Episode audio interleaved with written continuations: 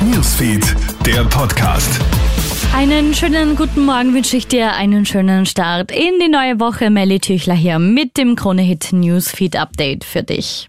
Die Corona-Infektionszahlen steigen in den letzten Wochen stark an.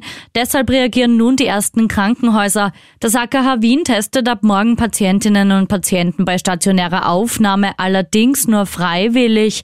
Viele Userinnen und User beschweren sich über diesen Schritt.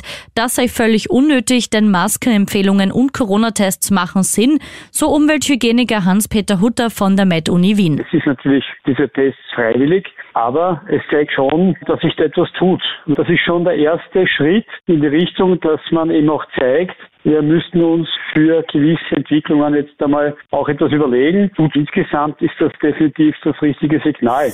Ein regelrechtes Schneechaos herrscht derzeit in Bulgarien. Am Wochenende mussten mehr als 1000 Orte bei eisiger Kälte ohne Strom auskommen. Viele Landstraßen waren wegen der Schneemassen unbefahrbar. Wichtige Pässe im Balkangebirge wurden für den Verkehr vorübergehend komplett geschlossen. Ein obdachloser Mann ist erfroren. Und ab 1. Dezember löscht Google inaktive Konten. Wenn du also innerhalb von zwei Jahren keine YouTube-Videos geschaut, keine Mails versendet oder eine App heruntergeladen hast, musst du mit der Löschung rechnen. Betroffen sind dann auch alle Daten, die mit dem Konto verknüpft sind. Es soll jedoch vorab eine Warnung in Form einer E-Mail geben. Wenn du kurz aktiv wirst, bleibt dir dein Zugang erhalten.